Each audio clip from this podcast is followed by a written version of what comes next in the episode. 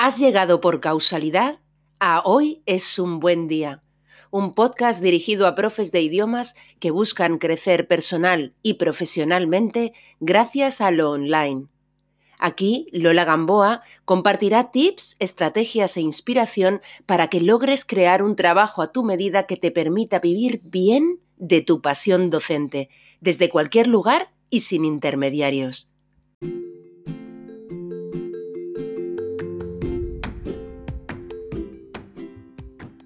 Antes de empezar el episodio de hoy, quiero compartir contigo la noticia de un nuevo webinario gratuito para profes de idiomas que voy a impartir el 30 de junio en directo.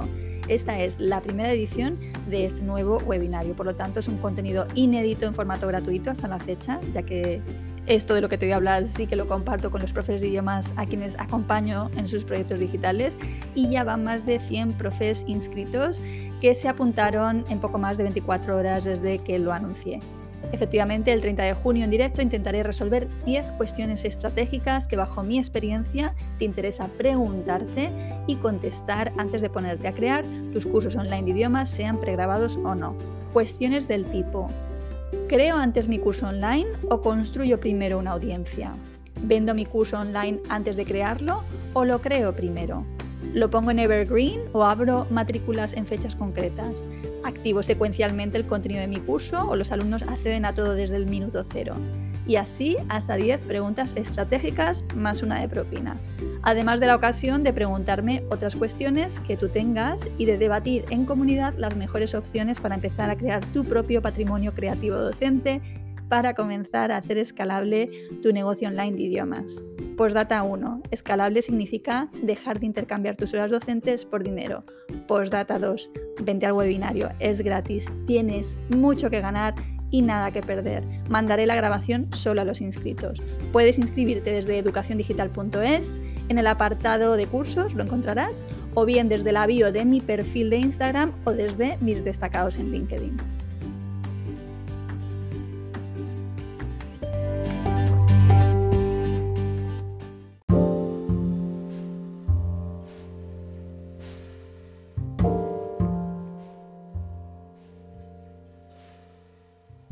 Querida, querido profe de idiomas, este episodio es potencialmente transformador para ti. Es sinceramente un episodio glorioso. Consúmelo con toda tu atención porque no hay nada de lo que escucharás que no pueda servirte. Por tercera vez traigo a mi podcast a Gloria Méndez, experta en gestión del cambio y mi mentora, para hablar de vender con un enfoque que dudo mucho que te deje indiferente, con los valores, la claridad, la lucidez, la coherencia y la ausencia de pelos en la lengua que caracterizan a Gloria, con la misión de refrescar tu mirada sobre la venta, la compra, el dinero y tu propia valía.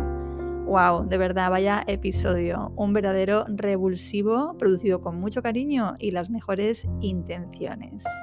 Bien, pues te dejo aquí con la entrevista, no sin antes desearte que hoy, precisamente hoy, tengas un gran, gran día.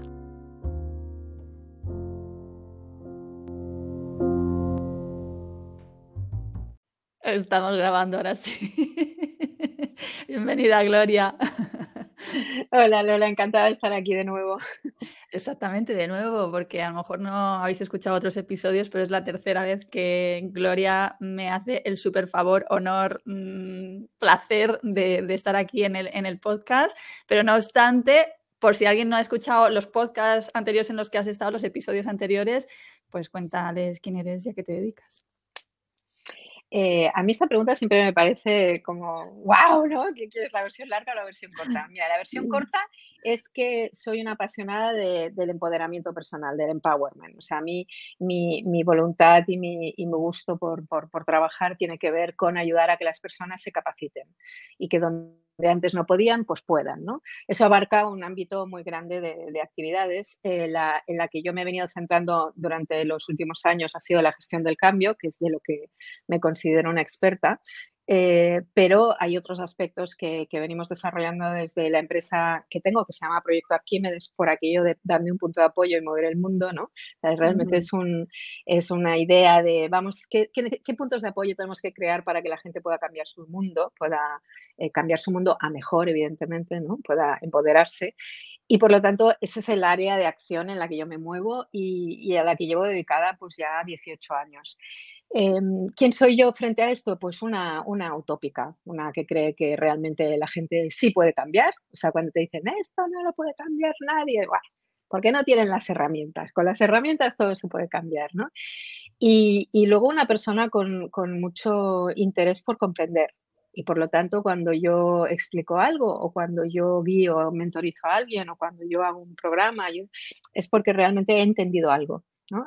últimamente hago la broma de que soy un poco la niña de la pregunta. Yo creo que hay alguien en el cielo que me tiene, estoy enchufada, yo, yo, estoy enchufada. Entonces, cuando me pregunto muy en serio, oye, ¿esto cómo va? Pues mira, empiezo, empiezo a ver las respuestas, ¿no? Pero es por esa curiosidad em, tan poderosa que, que no se ha desgastado con la vida, ¿no? Yo tengo 52 mm. años, casi 53, y no he perdido la curiosidad que tenía de niña, o sea, está ahí intacta. Y entonces cuando yo me pregunto, oye, ¿y esto cómo va? ¿Y esto qué? ¿No? La niña la pregunta, pues eh, eh, surgen metodologías y, programas que responden a eso, ¿no? Así que eh, este, es, este es quien soy y, a qué me dedico, ¿no? Realmente ayudar a, a que otros puedan alcanzar aquello que se proponen porque eso sienta muy bien. La verdad que la realización personal es algo que a todo el mundo le viene bien.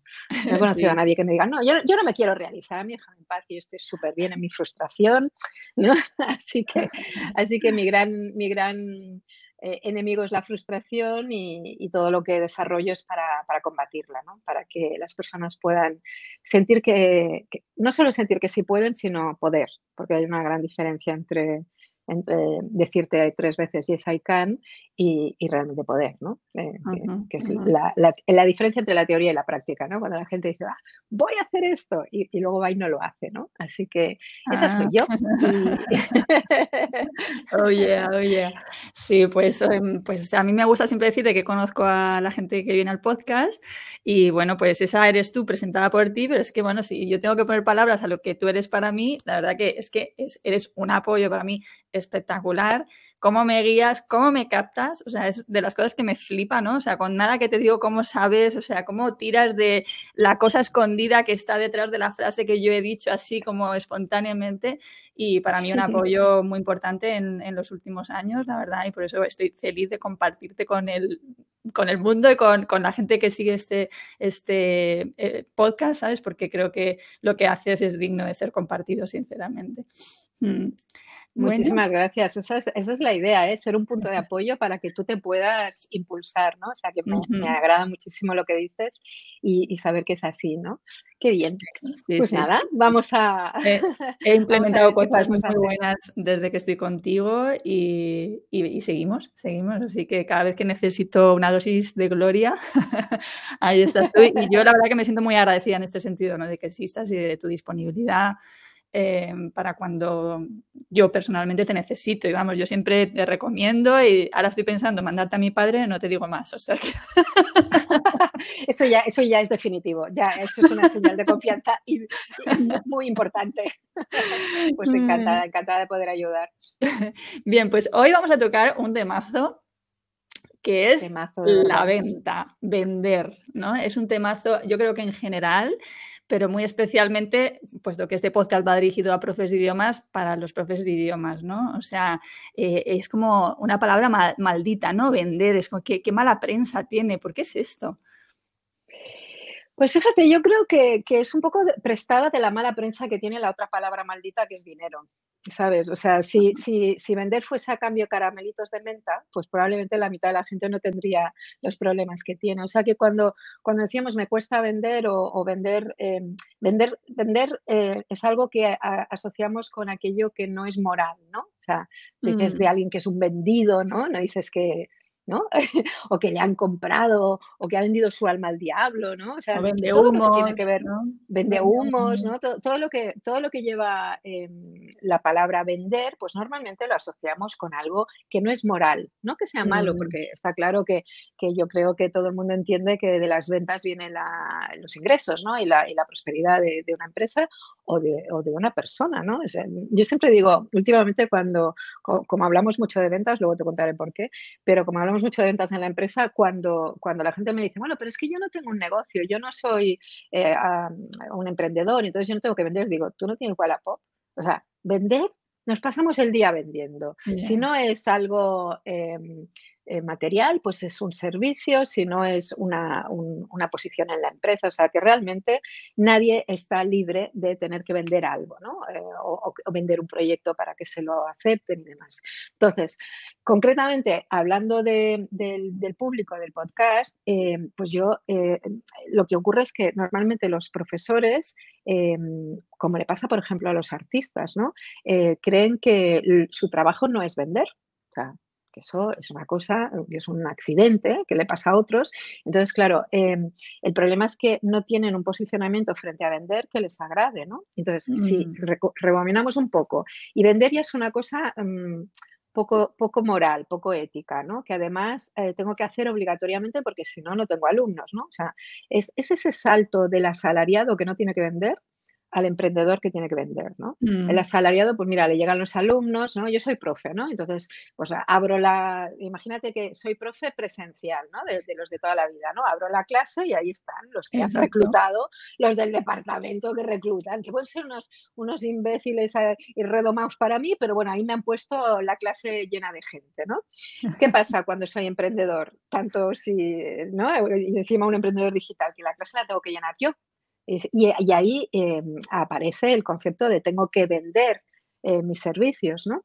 Claro, como te decía al, principio, em, si, vende otro, yo puedo tener una mala relación con la venta. Pero eso, mm, bueno, miro como para otro lado y digo, bueno, pues tengo un comercial, ¿no? Que se encarga de, ¿no? O, que eso puede tener la forma de tengo un afiliado, tengo alguien que me recomienda o lo que sea, no, ya se encarga el otro de hacerlo, ¿no? Pero si no tengo eso y lo tengo que hacer yo, pues entonces eh, lo normal es que la gente haga aflorar todos los conflictos que tiene con el dinero, porque insisto, el que los conflictos con la venta son un conflicto con el dinero, ¿no? Entonces, eh, como te decía, eh, cuando yo me, hice la pregunta, en esa voluntad mía de entender qué pasa, ¿no? Porque para resolver algo, para empoderar a alguien, primero tengo que entender por qué no tiene ya ese poder, o sea, qué, se lo ha quitado, ¿no? Es decir, dónde están las faltas de permiso para hacer algo o los bloqueos, ¿no? Mm. Entonces, cuando yo me pregunté qué pasa con las ventas, que, fue una pregunta que me hice hace, hace bastantes años, eh, cuando yo recibía muchísimos clientes que yo le llamaba los damnificados del marketing, ¿no? Porque a mí me, mucha gente sí, mucha gente me conocía como coach, me, conocía o como mentora, me conocía porque yo había hecho entrevistas pues, eh, en distintos canales de distintos expertos en marketing. Entonces, claro, lógicamente, pues eran normalmente alumnos. Y entonces, acababan recabando en, mi, en, mi, orilla y me decían, es que no, es que yo no puedo aplicar todo esto que me están diciendo, es que a mí no me funciona, es que me pongo muy nervioso, es que tal, ¿no? Entonces yo les llamaba los damnificados del marketing, ¿no? Y yo les explicaba que es que lo que pasaba es que no, no, no habían hecho suya toda esa teoría. O sea, es, es como eh, lo importante para vender mm, es que tú, a ti te apetezca un montón vender. Es que si no te apetece un montón vender, eh, va a ser muy difícil que vendas, porque la persuasión, cuando es forzada, eh, pues al final te lleva a creer que estás, que eres un engaña, engañabobos, un vendehumos o cualquier otra cosa. te preguntas eso de quién soy yo para hacer eso. Del síndrome del impostor también hablaremos porque viene al caso, viene al caso, ¿no? Entonces, eh, yo, yo me hice la pregunta, ¿no? Cuando, cuando, a, mí, cuando a mí misma, ¿no? Todo, todo, ese caudal de clientes me, me, me, los veía gente inteligente, capaz, con mucho talento, ¿eh? Por otro lado, o sea, y con un producto o un servicio eh, estupendísimo, o sea, no era, no era un problema de calidad, ¿no? No era un problema, eh, sino que me decían, es que yo no puedo hacer esto, que me estreso, es que me bloqueo, es que no me apetece, es que me quiero meter debajo de las sábanas y no salir, etcétera. Yo eh, me hice una pregunta eh, que para mí inició una búsqueda que ha desembocado en una serie de programas de ayuda a, los emprendedores y, y, a los seres humanos normales, porque ya te digo que no solo el emprendedor tiene que vender, ¿no? Y me hice la pregunta de, ¿es posible vender sin ofender al alma? Es una pregunta muy poderosa, porque claro, me di cuenta de que lo que le pasaba a mucha gente es que incluso cuando tenía éxito con todas esas acciones comerciales, que le vamos a llamar marketing, pero que es mucho más que el marketing, o sea, es, saber estar, es el networking, es, son muchas cosas, ¿no? Y que cuando tenía éxito eh, económico, eh, inmediatamente iniciaba un proceso de derribo, acoso y derribo de su personalidad y de su de autocrítica feroz porque se consideraba una mala persona. Era como mm. estoy eh, vendiendo, ¿no? Uy, acabo de hacer algo horroroso, ¿no? Entonces eh, me di cuenta de que, de que eso, eh, si no se modificaba, si para ti vender no era algo que, que tú pudieras celebrar, no solo económicamente, porque esto hasta el más tonto lo celebra económicamente, ¿no? O sea, los números, los números cantan, ¿no? O sea, y no tener ventas es peor que tener ventas, ¿no? O sea, está claro, ¿no? O sea, que decir, los damnificados del marketing nunca, nunca estaban peor que los que me decían es que no vendo nada, ¿no? O sea, los que no vendo nada eh, era para llorar, ¿no? Pero lo que te quiero decir es que lo que yo buscaba es, vale, ¿cómo puedo ayudar a una persona a que cuando venda, eso le suba la autoestima en lugar de bajársela? Porque lo que ocurre cuando, cuando eh, los, los, los, cables están eh, em, mezclados y hay cortocircuitos, es que cuanto más vendo, peor me siento conmigo mismo. Y entonces ahí inicié toda una serie de, pesquisas, ¿no? siempre aprovechando los muchos clientes que tenía, ¿no? Porque la razón por la que lo que yo hago funciona es que está construido como Coco Chanel, que hacía el vestido encima de la modelo, pues yo hago los, los programas encima de mis clientes, que pobres no se enteran, porque tampoco les hago daño, ¿eh? Pero, lo hago para decir, a ver, ¿y esto funciona? Ah, mira, sí, ¿no? y con esto sabes lo que... Ah, pues anda, con el siguiente lo pruebo. Ah, pues sí funciona, ¿no? Y eso hace que realmente quitemos mucha paja mucha, mucha reflexión. Eh, yo creo en el poder de la reflexión ¿eh? y, sobre todo en el de la comprensión. Pero claro, cuando la reflexión es teorizante y no te lleva a nada práctico, pues no sirve para cambiar, que es mi gran pasión, el cambio, ¿no? el, conseguir ese empoderamiento requiere que alguien que antes no le apetecía vender, le apetezca un montón y que cuando vende diga, bueno, es que esto es que me siento, me siento superwoman o superman, ¿no? O sea, si no logramos eso, no hemos logrado el objetivo, ¿no? Entonces, analizando qué era lo que que más bloqueaba eso, eh, me di cuenta de que tenía que ver con las experiencias de compra y venta que teníamos. ¿no? ¿Qué es lo que explicamos en el, en el taller que creé? Que, que, que he de decirte, Lola, que lo creé como casi todo lo que creo porque alguien me lo pidió yo soy una persona muy ocupada y siempre tengo 30 temas en la cabeza para que mi hija Nuria, que, trabaja conmigo, te podría decir que es horroroso para ella, porque siempre dice, mamá, para allá y céntrate en algo, ¿no? Entonces, yo tengo 30 cosas en la cabeza. Entonces, de repente, una asociación de, empresarias me dijo, oye, te, queremos, eh, que, queremos que vengas a darnos un taller y queremos que nos hables de, ventas, ¿no? Eh, y, yo pensé, entonces me salió el, el taller que se llama Así soy, así vendo. Y me di cuenta de que lo más importante, bueno, eso ya me había dado cuenta antes con los clientes, pero mm, que lo más importante que tiene que aprender una persona y por lo tanto un profesor, eh, puesto que estamos hablando a profesores, es a vender como es. O sea, que vender no sea algo que ocurre cuando tú te pones un traje de matar y te pones ahí en tu pose. O sea, vender desde la no pose, que es algo extraordinario, ¿no? Yo al inicio a esto le llamaba el marketing del ser. Como, tú eres, pues así haces tu marketing, ¿no? ¿Por qué? Porque si yo para vender tengo que adoptar una pose, entonces efectivamente soy un impostor, ¿no? Cuando hablamos del síndrome del impostor, lo, que la gente piensa es quién soy yo para hacer esto. Y yo tengo una teoría muy poco, mm, muy poco mm, habitual con respecto al síndrome del impostor, que yo sé que es algo que en psicología existe y se reconoce y demás, pero yo en mi, en mi casuística práctica no he encontrado jamás un caso del síndrome del impostor. Lo que he encontrado son impostores puros y duros. Es decir, que yo siempre le digo a mis clientes cuando se preguntan, ¿yo quién soy para hacer esto? Digo, probablemente nadie. Probablemente no lo eres. Porque cuando de verdad sabes quién eres para hacer algo, no te haces esa pregunta. Y, y con esto lo que quiero decir es que como vendemos desde la pose, vendemos desde la pose. Es decir, si tú sigues los consejos de venta em, y los sigues porque funcionan, ojo, acuérdate que el concepto, el, problema es, es, es, que es el pez que se muerde la cola. Yo necesito vender porque necesito ingresos, vale, perfecto. Em, o necesito vender por otras razones, que no, son, no siempre son los ingresos, a veces es la visibilidad, ¿no? A veces es que quiero levantar una, una marca, ¿no? Pero bueno, yo, yo necesito vender porque necesito ingresos. Vale, entonces resulta que hay unas técnicas de, ventas que, que tienen el mal gusto de funcionar. Insisto, tienen el mal gusto de funcionar. O sea, y entonces, claro, entonces entro en colapso, porque claro, si no hago eso, eh, no vendo. Pero si hago eso, vendo. Pero acuérdate lo que te he dicho al principio, vendo a costa de mi autoestima, de mi autoimagen y de mi propia valía personal. Con lo que cuanto más vendo, más me castigo a mí mismo en otros ámbitos de mi vida que son importantes. Por eso la gente tiene esta idea de que a veces triunfar te cuesta la pareja o te cuesta... no, para nada, no tiene por qué ser así. Pero es que estás triunfando desde la impostura y por eso digo lo del síndrome del impostor, es decir, estoy posando, posando para algo, no estoy diciendo mi verdad, estoy haciendo lo que me dicen. Entonces, eh, las landing page están llenas, llenas de mentiras, llenas de impostura. ¿Qué venden? Ojo, ¿qué venden? Y ese es el problema, porque si no vendieran, pues oye, se acababa rápido la tontería, pero como resulta que la impostura vende, porque también los, los, que compramos estamos muy cansados, llevamos muy rápido y no analizamos, ¿no? en, esta, en este ecosistema ahí todos tenemos nuestra parte, ¿no? Eh, nos venden burras porque, porque nosotros eh, leemos en diagonal, no, no hacemos preguntas incómodas, eh, nos, queremos creer las promesas, nos tocan los puntos de dolor y nos parece muy simpático que los toca en lugar de darle dos objetadas y decir, ¿cómo te atreves a tocarme un punto de dolor? ¿no? Entonces, que te quiero decir. Entonces, ¿qué pasa?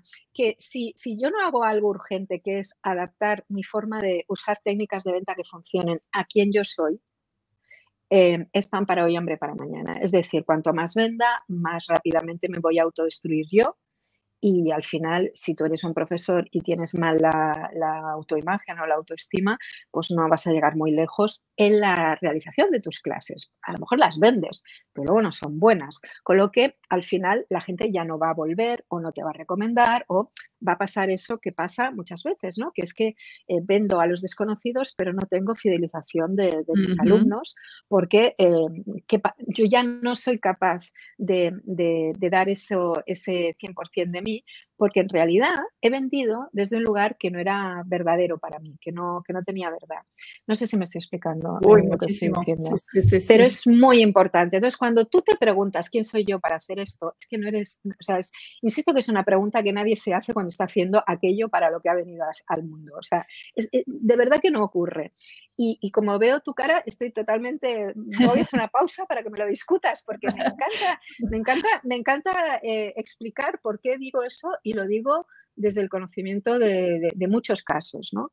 O sea, no, mm. me, encanta esta nueva mm, manera de mirar eh, la impostura, ¿no? Porque yo a mí, yo me encuentro, al revés, yo digo muchas veces, mm, me quiero rodear de impostores en el sentido de que veo mucha gente que tiene mucha valía y sin embargo se siente impostora, ¿sabes? Entonces, eh, no me cuadra un poco, y tú estás diciendo, no, no, es que son impostores, ¿sabes? Entonces, yo veo esa gente y yo misma he sentido ese mismo, esa misma sensación. Quizá por lo que entiendo que tú estás diciendo es que no estás actuando desde tu verdad. Entonces, al no actuar desde tu verdad, no es, que en esencia seas una impostora, pero que como no estás actuando desde tu verdad. No, no, no. Pues exacto, mm, mm. exacto. De hecho, vamos a aclarar, lo que quiero decir. Que tengas mucho, mucha valía es una cosa, que seas un impostor es otro. Entonces, si tienes mucha valía, pero la forma en la que vendes no es tuya, no, es, no, no, no está validada por tu verdad interna, entonces eres un impostor. Y probablemente estás mintiendo en algo, estás diciendo que tienes lo que no tienes, que has hecho lo que no has hecho. O sea, la impostura es, es, es real, es decir, si, si tú, eh, la gente que finge, por ejemplo, los testimonios falsos y tirados de él, tú sabes que yo tengo una especial manía a los testimonios, a pesar de que entiendo y últimamente me están riñendo mucho y vamos a, vamos a volver a, pedir testimonios y ponerlos, ¿no? Pero ¿por qué yo dije no quiero testimonios para las sesiones de mentoring? Porque realmente eh, yo que, que, soy curiosa, como ya he dicho al principio, y analizo mucho y conozco a mucha gente, por otro lado, pues me surfeando webs me encuentro testimonios de gente que yo sé que lo que está diciendo es falso, está fuera de contexto. No, incluso no ha hecho ese programa, ha hecho otra cosa, pero le han puesto el testimonio ahí. Mm. Es decir, hay muchísima impostura, ¿no? Cuando no hay los, los testimonios em, que, oye, que, que, le puede servir a alguien que, no se parece en nada a mí y a mí no servirme para nada, ¿no? Pero de alguna manera, cuando digo que hay, eh, que eres un impostor, es porque realmente eh, estás fingiendo una serie de cosas, estás fingiendo o disimulando otras, ¿no? Gente que, acaba de empezar y se presenta como si llevara años, eh, eh, o sea, si tú analizas esos casos, esos casos de gente con valía que tú tienes y que se sienten impostores, verás que son impostores en algo. No están contando su verdad, no están diciendo, mira, ya puedo empezar y, tal. O sea, no, no, ¿por qué? Porque eso no vende igual, que esa es la, la cuestión, ¿no? No vende igual de rápido, no vende eh, no está tan probado como eh, las técnicas de lo que yo llamo el marketing narcisista. El marketing narcisista es ese marketing en el que, le funciona muy bien a, los que no son eh, personas con una cierta ética. Volvemos a, hablar de la ética, ¿no? Es decir, al que le molesta vender ya puedes, ya puedes dar por sentado que no es un psicópata ni, es una, una moral a los amorales y a los psicópatas vender se les da maravillosamente de naturaleza, porque es que ser el centro de atención, ponerse 30 focos encima y decir yo soy lo mejor que ha, que ha parido madre, lo hacen con naturalidad. O sea, los narcisistas esto lo bordan. El problema es que las técnicas que nos enseñan son esencialmente, eh, y están esencialmente ideadas para narcisistas. Y si tú no lo eres, te sientes incómodo con tanta pasión y tanto foco y tanta historia. Entonces, cuando las adoptas, porque es lo que funciona, insisto, es lo que funciona, eh, pues entonces entras en colapso, entras en, entonces te, preguntas quién soy yo para hacer esto. Pero es que esa pregunta es, una pregunta interesante y es, no, es que no tendría que estar haciéndolo de esta manera. Ya. Pero con esto... Eh, mm, o sea, otra de las cosas que yo me encuentro es la incapacidad para apreciar quién tú eres. ¿sabes? Es decir, porque estamos como yéndonos al lugar de los que sí, que no tienen problema, que, se, que incluso se echan más flores de las, que, de las necesarias y tal, pero yo me encuentro al revés. Normalmente o sea, el desbloqueo precisamente de, las profes a las que yo acompaño suele ser ese, el, descubrirse, ¿no? Y el, yo le digo, sal del armario profesional, ¿sabes? O sea, sal y muéstrate y ponte sobre la mesa y tal. Y hay una mm, dificultad para hablar bien de una misma, ¿no? La misma frase que de, de toda la vida, la de está mal que yo lo diga, ¿por qué está mal que tú lo digas? Este es otro, este es otro punto, ¿sabes? Sí, Sí, estoy de acuerdo, pero es porque las plantillas, por llamarles de alguna manera, que utilizamos para comunicar, están pensadas para narcisistas, insisto en este mm. concepto, en gente que se siente muy cómodo decir yo soy la releche. Entonces, cuando tú no cambias esa forma de decirlo, eh, mm, por eso es así soy, así vendo, es decir, si yo soy así, ¿cómo voy a decirte que soy bueno en esto? ¿no? Em, hay un problema anterior a este, que es no sé que soy bueno, ¿vale? Puedo, tener ese problema, no sé que soy bueno. En esos casos yo a, mis clientes siempre les digo, ¿qué te dicen los demás? Que son los que tienen ojos en la cara para verte. ¿Por qué? Porque tú, si, si vienes de, de, yo qué sé, de una vida de pareja complicada, de una infancia complicada, de un colegio en el que te, te ninguneaban o lo que sea, tú tienes eh, tapado, tapiada la puerta del autorreconocimiento. Pero eso te pasará en ese trabajo y en todo Kiski, o sea, en cualquier cosa que hagas, te, vas a encontrar con que tienes una dificultad. Y por lo tanto, si ese es el caso, habrá que destaponar esa puerta. Es un desbloqueo mm, que tiene que ver con que tú te tienes que poder reconocer tus méritos y tus no méritos. O sea, lo que no puede ser es que creas que todo lo haces maravillosamente, pero por la misma lógica tampoco puede ser que creas que todo en todo eres un desastre, porque eso tendría premio. Yo siempre cuando alguien me dice, yo es que es que todo lo hago mal, digo, pues eso es un mérito en sí mismo. pero siempre, siempre me lo puedes garantizar, porque entonces es estupendo. hay que pensar cómo monetizamos esto, porque alguien te lo hace todo mal siempre, ¿no? Es, difícil hacerlo todo mal siempre, ¿no? Entonces, eh, hay un previo que es yo no sé reconocerme a mí mismo en ningún ámbito de mi vida en ningún ámbito de mi vida. En ese caso, tienes que trabajar un desbloqueo de la personalidad de, esa persona, que quiere decir quitarle todos esos dolores y esos traumas que no le permiten validarse. Pero luego está lo que probablemente tú te encuentras con más frecuencia, eh, porque es lo más habitual, gente que sabe que es buena en lo que hace, pero no sabe, no se siente cómoda cuando la ponen en un escenario y le ponen un foco encima. Y ahí el problema no está tanto en que yo sé que soy bueno, ahí es, otro tipo de problema. El problema es, yo sé que soy bueno, pero no me van a hacer caso, o yo sé que soy bueno, pero, pero se van a mirar al otro porque el otro tiene plumas de pavo real más grandes que yo. O, se van, o sea, los problemas ahí no están en no saber que tú eres bueno. Cuando tú le dices a alguien, tírate a la piscina, le tienes que, tienes que garantizar que sabe nadar porque es que si no le estás pidiendo que se ahogue. Entonces, cuando tú eh, le quieres dar un consejo a alguien y, sobre todo cualquier persona que nos esté escuchando y que se diga, eh, lo primero que tengo que preguntarme es, yo, ¿por qué no me siento cómodo cuando digo que soy bueno? ¿Porque no soy bueno? o porque creo que no soy bueno, es muy fácil. Si no eres bueno, hazte bueno. Y no digas que eres bueno si no eres bueno. Volvemos a lo del impostor. Y por eso te hablaba de que muchas veces gente que está empezando y todavía no tiene experiencia para saber que es bueno, eh, pues tiene que decir que es muy bueno cuando no ha probado las cosas que no has probado, un programa que, lanzas en beta, ¿no? Eh, te, estoy hablando de si soy así vendo. Claro, yo sí hablo del arte de cambiar a voluntad, que lo he enseñado trillones de veces a mil personas durante muchísimos años, ¿cómo no voy a saber que soy buena? Sí, sí, por Dios, si es que he tenido feedback tras feedback tras feedback. Claro, así soy, así vendo, es un programa que hemos hecho una vez y que ahora vamos a lanzar eh, masivamente, por así decirlo, masivamente no porque es un formato taller, pero entiéndeme, yo no te puedo decir, guau, esto es la pera limonera en base a, al taller. Te tengo que decir, esto es la pera limonera porque esto es lo que yo hacía con mis clientes, que eso sí tengo mucha casuística y ahora le he dado una forma de taller y entonces sé que funciona. Es decir, si yo, eh, para saber que soy bueno, necesito a los demás, necesito comprobarlo. Entonces, eh, a veces tú le estás diciendo a alguien que diga que es bueno cuando en realidad no tiene suficiente casuística para, decirlo. Entonces, eso sería una primera cosa que podría ayudar a la persona. Decir, a ver, ¿qué me han dicho? ¿Soy bueno? ¿No soy bueno? ¿He tenido suficientes em, eh, alumnos como para saber que esto... Eh, estoy lanzando un programa digital nuevo pues no tengo ni idea si funciona o no funciona. Es que es la realidad. Por eso se hacen betas, ¿no? Porque y luego vas corrigiendo, ¿no? Entonces, claro, no, quizás no ese es el momento de decir que soy muy bueno, no ese es el momento. Hablando del no postureo, pues a lo mejor tienes que apoyarte en otros conceptos en ese momento de la venta y no apoyarte en el, bueno, yo hasta dormido, ¿no? Hago esto bien. ¿sí? Me, estoy explicando. Lo, que quiero decir es que eh, eh, pensar en quién eres y dónde, cuál es tu verdad, te ayuda a tunear las técnicas de venta. No es que yo, yo no, enseño eh, ni en el taller ni a los clientes, enseño a que el marketing es el enemigo. El marketing es neutro, absolutamente neutro. El marketing no es un problema.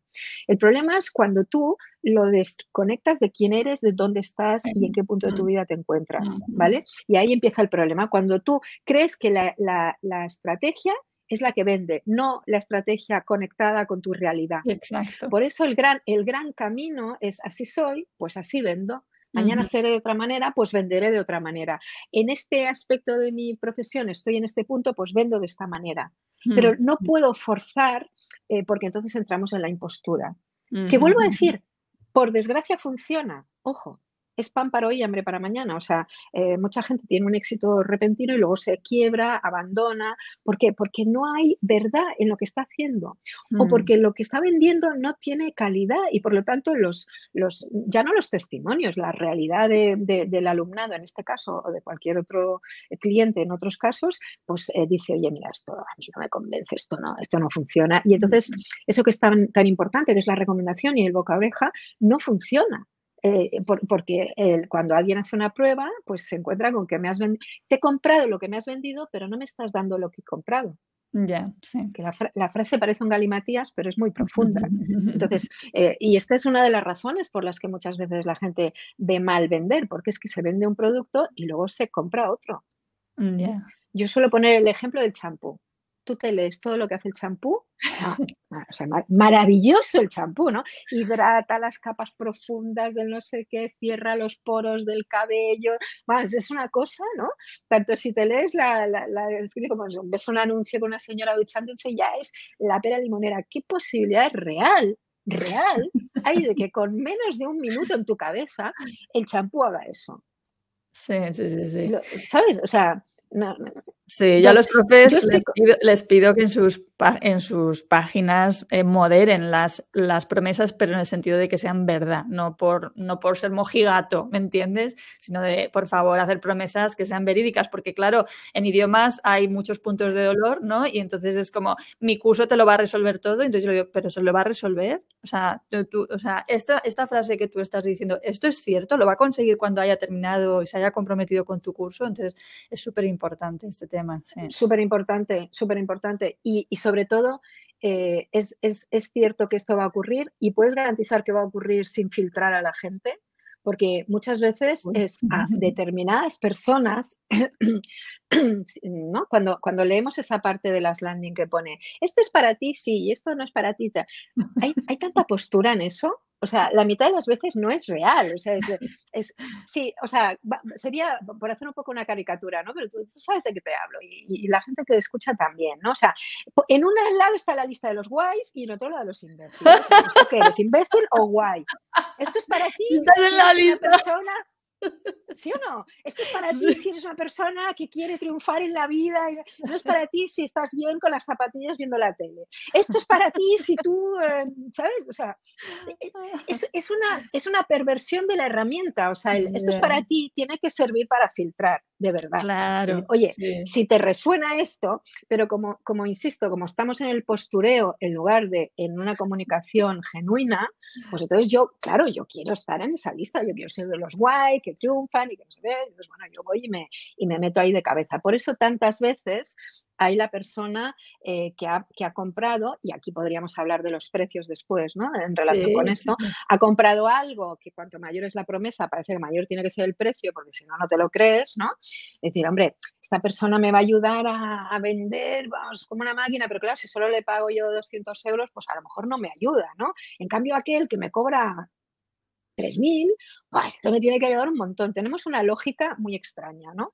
Entonces, ¿qué pasa? Que yo invierto eh, tiempo y dinero, pero sobre todo dinero, porque eh, suele ser proporcional, fíjate también, que es una cosa cuando si analizamos precios, que esto es, esto es para hacer un podcast de humor ¿no? O sea, lo del análisis de precios, porque vamos, o sea, eh, cuanto más caro es, menos tiempo te dedica. O sea, esto, vamos. a veces, a veces. ¿Sí o no? ¿Te, has dado cuenta de que casi. yo, he experimentado casos así, sí. ¿Eh? y, tú dices, no, porque es que te voy a iluminar con un flash el primer día y ya vas a entenderlo todo, ¿no? Y tú dices, a ver, pero si hay una cosa que se llama. me puede dar en un día, ¿no? 1.400 pavos por una sesión conmigo. ¿What? Pero te voy a iluminar, de verdad, ¿no? Entonces, ¿qué pasa? Que la gente cae en esas trampas porque hay una necesidad de encontrar eh, pues la, llave maestra. La llave maestra, ¿no? O sea, yo siempre digo, ¿pero qué tiene de malo? ¿Tú, tú en tu casa tienes una llave maestra, ¿no? Tienes la llave de la puerta, la llave del coche, tienes, llaves diferentes. ¿Por qué en esto quieres una llave maestra que abra todas las puertas de golpes? Eso es un peñazo. Cuanto más maestra es la llave, menos personal es, menos se ajusta a ti, ¿no? Entonces, em, pero bueno, volviendo un poco un poco para atrás. Entonces, con el tema de los, de los, em, de, que, de lo que se trata básicamente, que es eh, lo que yo trato de, de, que ocurra en el taller de Así soy, así vendo, porque lo que intento es que, por eso es un taller, por eso no es un, eh, es un curso en vídeo, que lo, no, no, es un taller. O sea, hacemos unos ejercicios, reflexionamos sobre ellos y yo corrijo a cada uno de los participantes. Y no sé si en algún momento podrá tener otros formatos, pero de momento tiene ese formato porque es que se trata de que tú te des cuenta de lo que te pasa y tú sepas cómo arreglarlo. Eh, porque si no, no,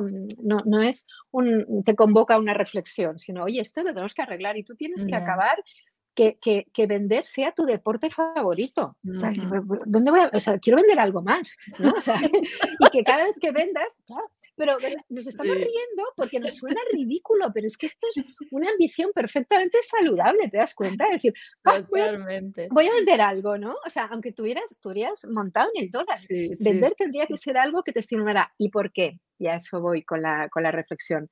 Porque en realidad vender, yo lo entiendo, las ventas yo las entiendo como una historia de amor chico encuentra chica, chica encuentra chica, bueno, chico encuentra chico, eh, para los gustos que quieras, ¿no? Pero se encuentran, es un, ¡guau! ¡Qué maravilla! ¿no? Y una de las cosas que trabajamos en, el taller y que creo que cualquiera puede trabajar es, eh, ¿cuál es la marca que a ti te encanta comprar? Y te das cuenta que es una historia de amor.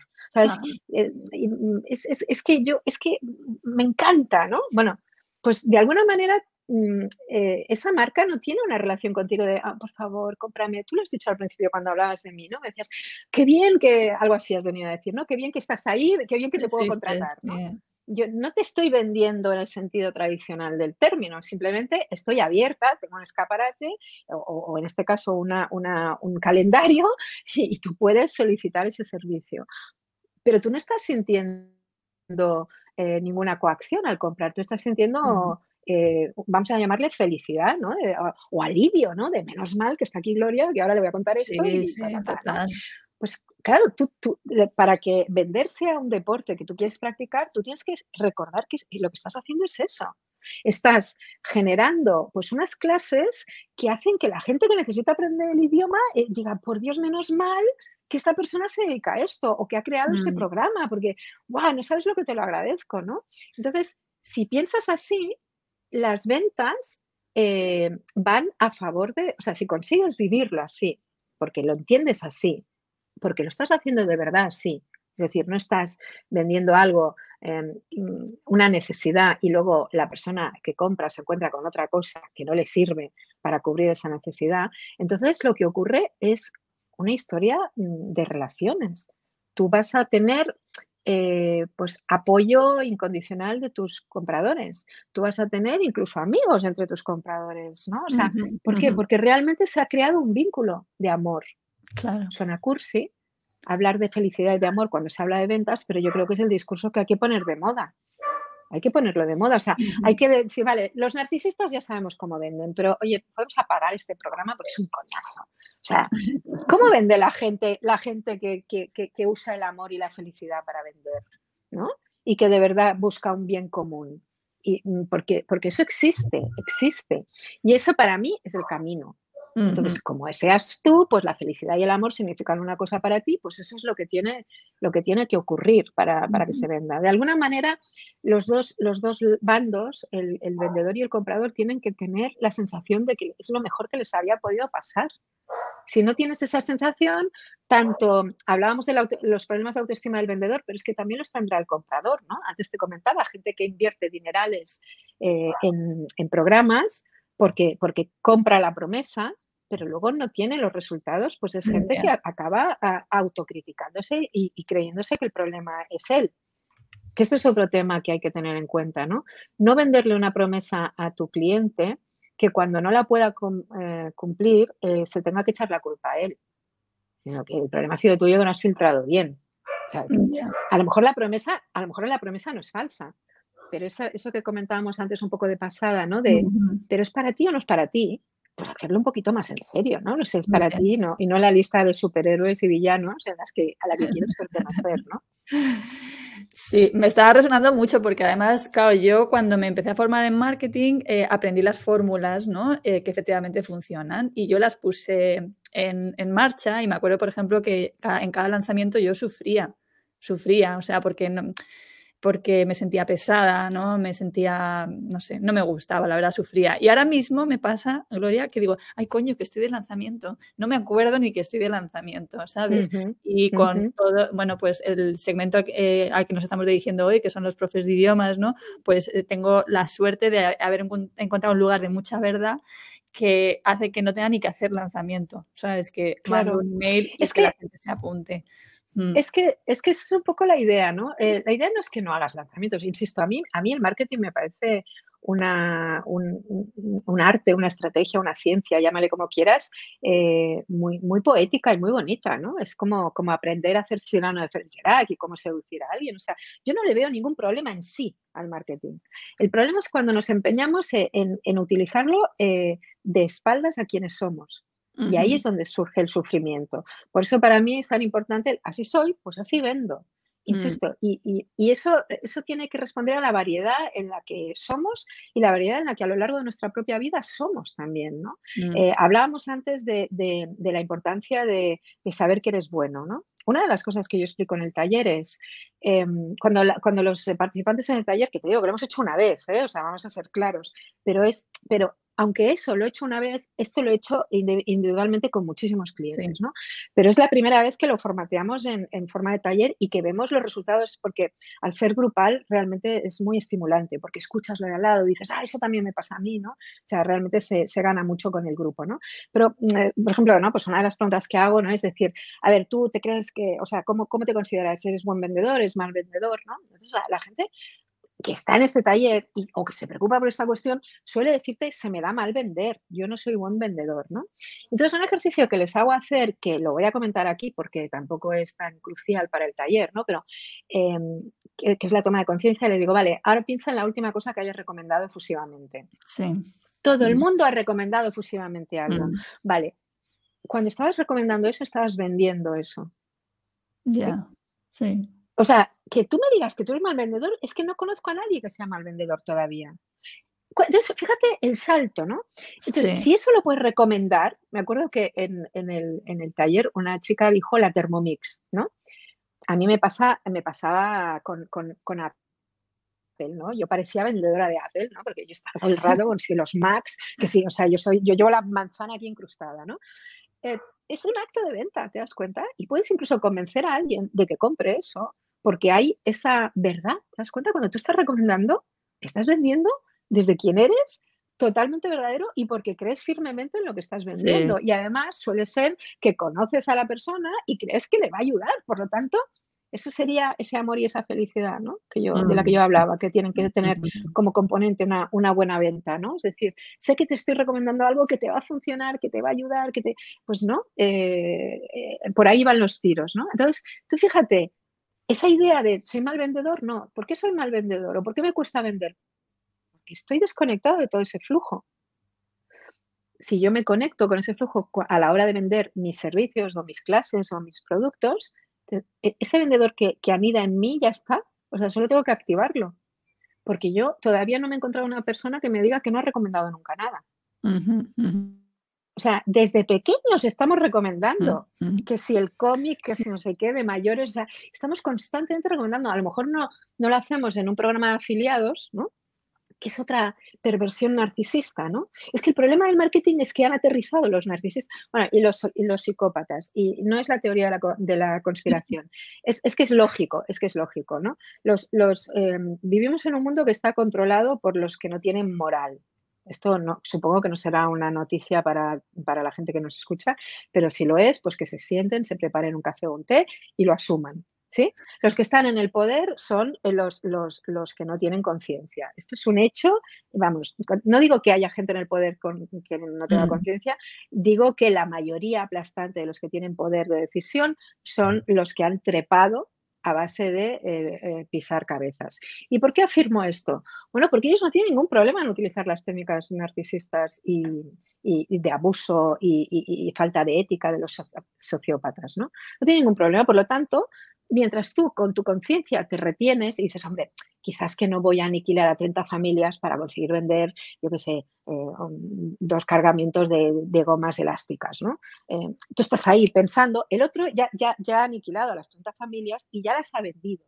Esa es la razón por la que la gente cree que el dinero o el éxito es para de malas personas. Pero no es verdad, el dinero y el éxito no es de malas personas. Es que tú quieres utilizar técnicas con las que no, puedes competir con los psicópatas en esas técnicas. Ya sé que es una idea un poco rompedora, pero, pero de verdad es, importante asumirlo. Tengo que crear nuevas técnicas, tengo que crear nuevas técnicas, tengo que tunear las que ya existen, que son neutras, para que me funcionen a mí. Entonces, volviendo un poco al, asunto de que te decía antes de que los, el problema no solo son los vendedores, sino somos los consumidores es que los consumidores también estamos, eh, vamos, dormidos, no lo siguiente. O sea, tú al final entramos en la tiranía del precio más bajo, eh, y, entonces, claro, yo lo quiero al precio más bajo sin pensar lo que eso implica, ¿no? O sea, que yo lo tenga ese precio, ¿qué está implicando? O sea, porque de alguna manera, si yo, el único criterio por el que voy a contratar algo es el precio, eh, pues evidentemente le estoy dando el triunfo con mi voto económico a los, a los, a los, a los psicópatas porque son los que no van a tener problema en explotar al empleado, los que no van a tener problema en, en, yo qué sé, en piratear contenidos, en hacer cualquier cosa que abarate los costes para poderte dar ese margen de beneficios. O sea que tenemos una, un papel en los dos lados, ¿no? Eh, el, así soy, así vendo, también es así soy, así compro. Porque claro, si, si, yo mm, hago, me tapo los ojos y digo, no, ¿cómo es posible que me vendan esto a tres euros? ¿no? Hombre, pues es que, es que es una pregunta que hay que hacerse, ¿no? por ejemplo, tú quieres em, explicar por qué tienes una serie de precios, ¿no? O por qué no puedes hacerlo al mismo precio que el otro. Bueno, pues tendrás que explicarlo en tu comunicación, de, con el estilo que tú tengas, pues más serio, más formal, más, más jocoso, más lo que sea, pero tendrás que explicar por qué tú no puedes em, jugar con esos, con esos precios, ¿no? Porque si todos caemos en la trampa de lo más barato posible, pues entonces estamos colaborando con el círculo vicioso este en el que cada vez solo los que no tienen conciencia son capaces de colocarnos sus productos o sus clases o lo que sea. Porque bueno, yo exploto, ¿no? Yo creo que en el mundo de los profesores, yo tengo amigos profesores, hay muchísima explotación eh, laboral. Sí, muchísima, o sea, y, autoexplotación, y, autoexplotación por el tema de que se compite por precio, es decir, de, poner tus propias clases a precios es un error. Mm. Es, es, un error, es un error porque además, insisto, el tipo de, persona que va a venir por un tema de precio eh, es que, es que vas, a, vas a generarte un problema de, largo recorrido, no solo mm, va a ser alguien que va a ser mucho más exigente que un alumno normal que, valore lo que, tú, lo que tú aportas. O sea, que realmente, pero eso empieza desde esa, carrera contra, contra nosotros mismos, empieza como consumidores. Empieza cuando no estamos dispuestos a pagar lo que valen las cosas. Totalmente de acuerdo. Y mm. eso, el que esté libre de pecado, que tiene la primera piedra. Incluso, hombre, se da mucho el caso de yo quiero cobrar bien, pero quiero pagar mal. Exacto, exacto. Sí, sí. Eso se da, se da mucho, pero no se da tanto, o sea, se da, se da entre personas que están ya muy afectadas por este, este tema de, las técnicas de venta narcisistas. ¿Sabes? Está mm. la, buena gente, que es la mayoría aplastante, que yo siempre digo que es una pena porque somos mayoría, pero sin embargo no, reinamos. La, mayoría está debajo y los, y los que están arriba son los crápulas, como todas las noticias que puedes leer te demuestran constantemente. ¿no? O sea, tú piensas, por ejemplo, en los rusos, ahora que estamos con la de la guerra, ¿no? Eh, hay un Putin y chorro mil rusos, ¿no? Digo yo que entre los chorro mil rusos habrá gente sensata y buena, ¿no? Pero basta con que haya uno arriba que está como una cabra para que, ¿no? Lo mismo podríamos decir de muchas otras cosas, ¿no? Entonces, los buenos, que, digo eh, yo, yo, de hecho hablo de la revolución de las mentes libres y digo que, que, ya va siendo hora de que los buenos se empoderen, que es parte de la ilusión que yo tengo a, través de Proyecto Arquímedes, es empoderar a los, a los buenos. Y digo los buenos refiriéndome a la gente que tiene conciencia, no a la gente que, traga con todo y hace de niña buena o de niño bueno, sino a los que, a los que, a los que no pisarían al prójimo para conseguir algo, a los que dicen, vale, sí, sí, yo quiero esto, pero tampoco quiero que haya un asesinato de por medio, ¿no? Quizás que busquemos una manera un poquito más orgánica, ecológica, ¿no? vitalmente sostenible, ¿no? Entonces, claro, todo lo que tiene que ver con las ventas tiene que ver con, te lo decía al principio, con tu posición como comprador, tu historia como comprador y tu historia como vendedor, ¿no? Y de la historia de comprador encontramos muchos datos útiles. Por eso yo en el taller utilizo la historia de, comprador, ¿no? Es decir, cuáles son las experiencias que, te han gustado de compra, ¿no? Y eso te da un poco la pista de, muchas cosas interesantes, ¿no? Eh, entonces, esto que tú planteabas de la persona que, le gusta, o sea, que quiere que le paguen bien, pero luego no quiere pagar eh, mucho, normalmente es una persona que está en el, en el impostor. Está cobrando mucho porque, porque su técnica de, de precios funciona, pero no está cobrando lo que siente honestamente que debería cobrar. Cuando una persona cobra eh, lo que cree que debe cobrar, y, eso puede ser mucho o poco, em, siempre quiere pagarle al otro lo que cree que el otro debe cobrar. No estoy yo tan, tan claro, porque creo que, hay un aprendizaje ahí, ¿sabes? Yo, yo, me, yo me estoy acordando ahora de un libro que me encantó, que se llama... Em, ah, se me va a ir ahora. Bueno, es, es, un libro que tiene que ver sobre el dinero y no es del típico de abundancia, ven a mí y tal y cual, ¿sabes? No va de eso, pero sí hablaba y me descubrió a mí el concepto de la escasez, ¿no? De, de, ese sentimiento de escasez y como yo creo que estamos en la sociedad muy metida en ese concepto de no hay suficiente para todos y por lo tanto yo ah, eh, me llevo todo lo que puedo para mí porque no hay suficiente para todos, ¿sabes? Pues, eh, em, o sea, que realmente hay un desbloqueo ahí que yo, por ejemplo, he ido trabajando, pero que de vez en cuando me vuelve a salir la escasez escasez, ¿no? O sea, esa tendencia a ver si lo compro más barato y tal. Y sin embargo, otras veces me, consigo entrar en esa cosa de el dinero tiene que circular, ¿sabes? Y, y, de hecho me alivia mucho la mentalidad de escasez cuando de repente me entra a decir, no, no, el dinero tiene que circular y entonces lo pago como con, mucho, con mucha gana, ¿no? Yo eh, distinguiría, sí, yo distinguiría entre lo que son los servicios eh, y lo que son los productos. Evidentemente, si yo quiero un producto X, ¿no? Eh, eh, voy a intentar eh, que me lo vendan al menor precio posible porque el, producto X es el producto X, ¿no? Entonces, por lo tanto, si hay, si hay un lugar en el que, en el que tienen pueden manejar unos márgenes de, venta que, me permita que yo lo pueda conseguir con un descuento, ¿no? Es toda, es toda la, psicología de las ofertas, ¿no? Yo, por ejemplo, cuando analicé mi historia de, de, compradora, a mí me gustan mucho las ofertas. A mí, a mí esta cosa de, esto vale tanto, pero te lo dejo en tanto, a mí me pone mucho, ¿vale? Pero eso es una cosa Eso es una cosa y la otra es el pago de un servicio. Y, yo de lo, que, de lo que estaba hablando es del yo quiero que me pagues bien, pero a ti, mi empleado, o a ti, eh, la persona con la que colaboro, o a ti que, yo también te quiero, te quiero pagar mal, ¿no? En ese caso, cuando estamos hablando de, servicios, ¿no? Es decir, que es la valoración de la persona, yo lo que he visto en la, en la casuística, ¿eh? o sea, es, que, es que realmente cuando tú eh, estás cobrando lo que te parece justo, em, tiendes a querer pagar lo que le parezca justo al otro. Yo jamás le discuto a, alguien a que contrato sus precios, jamás. Igual que mm, me sorprende si alguien me discute mis precios, o sea, eh, me ha ocurrido a lo mejor tres veces en toda mi carrera, ¿no?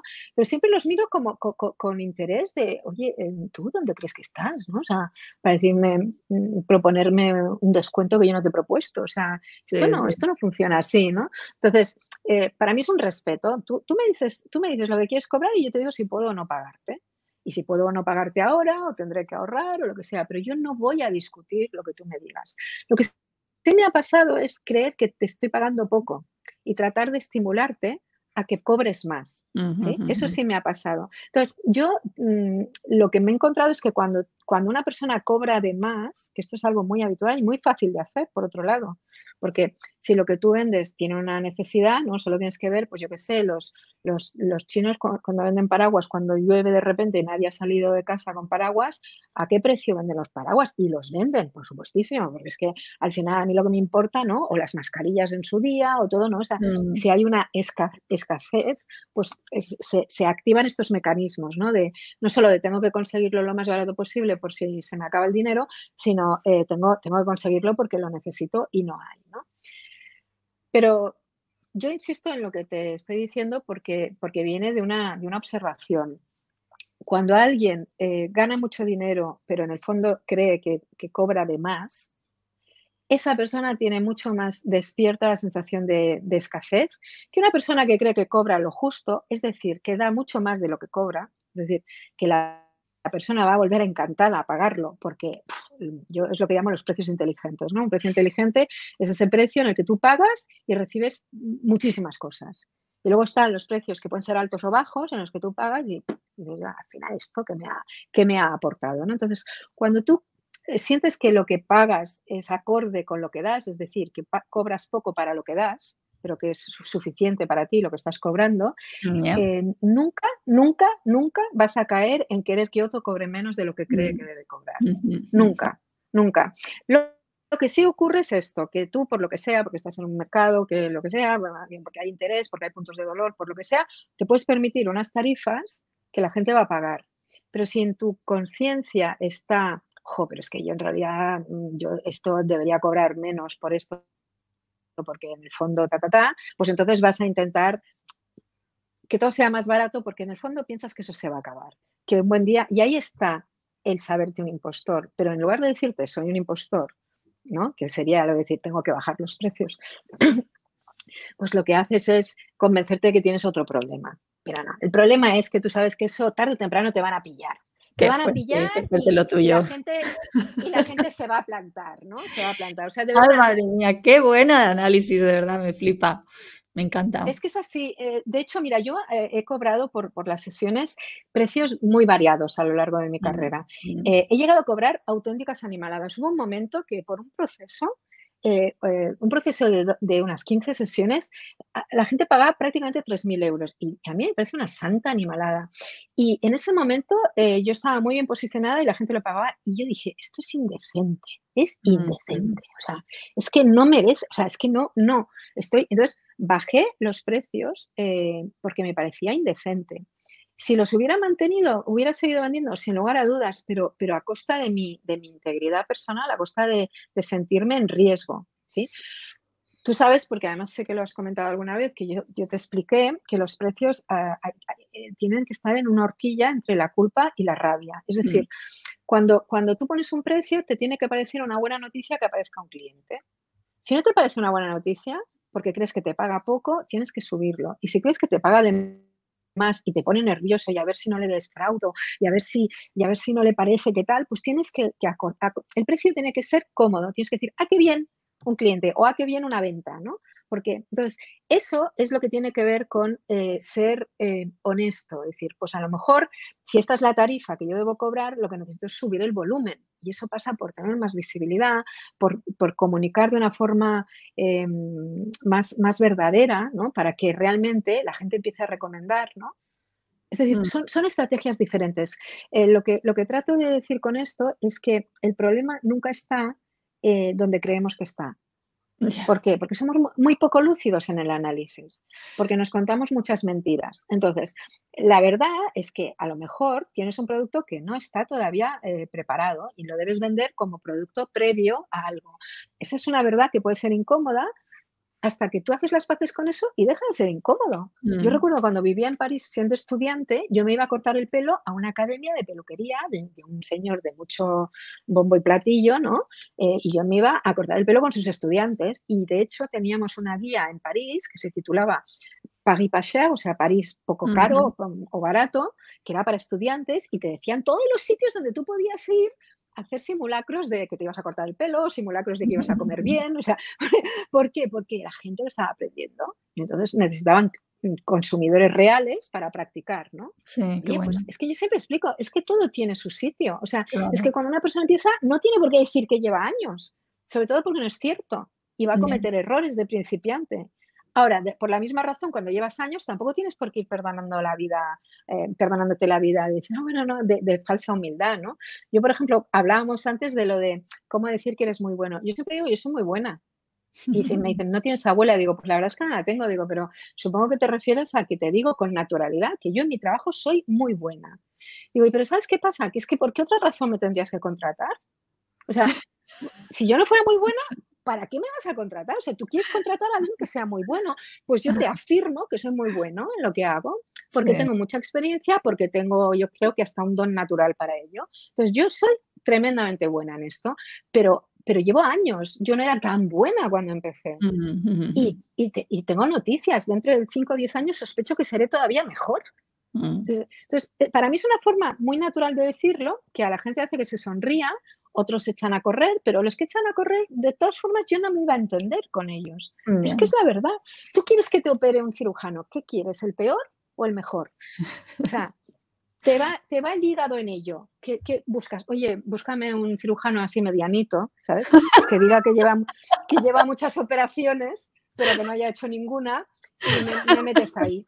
que me cobre poco. me cobre poco. ¿Sí o no?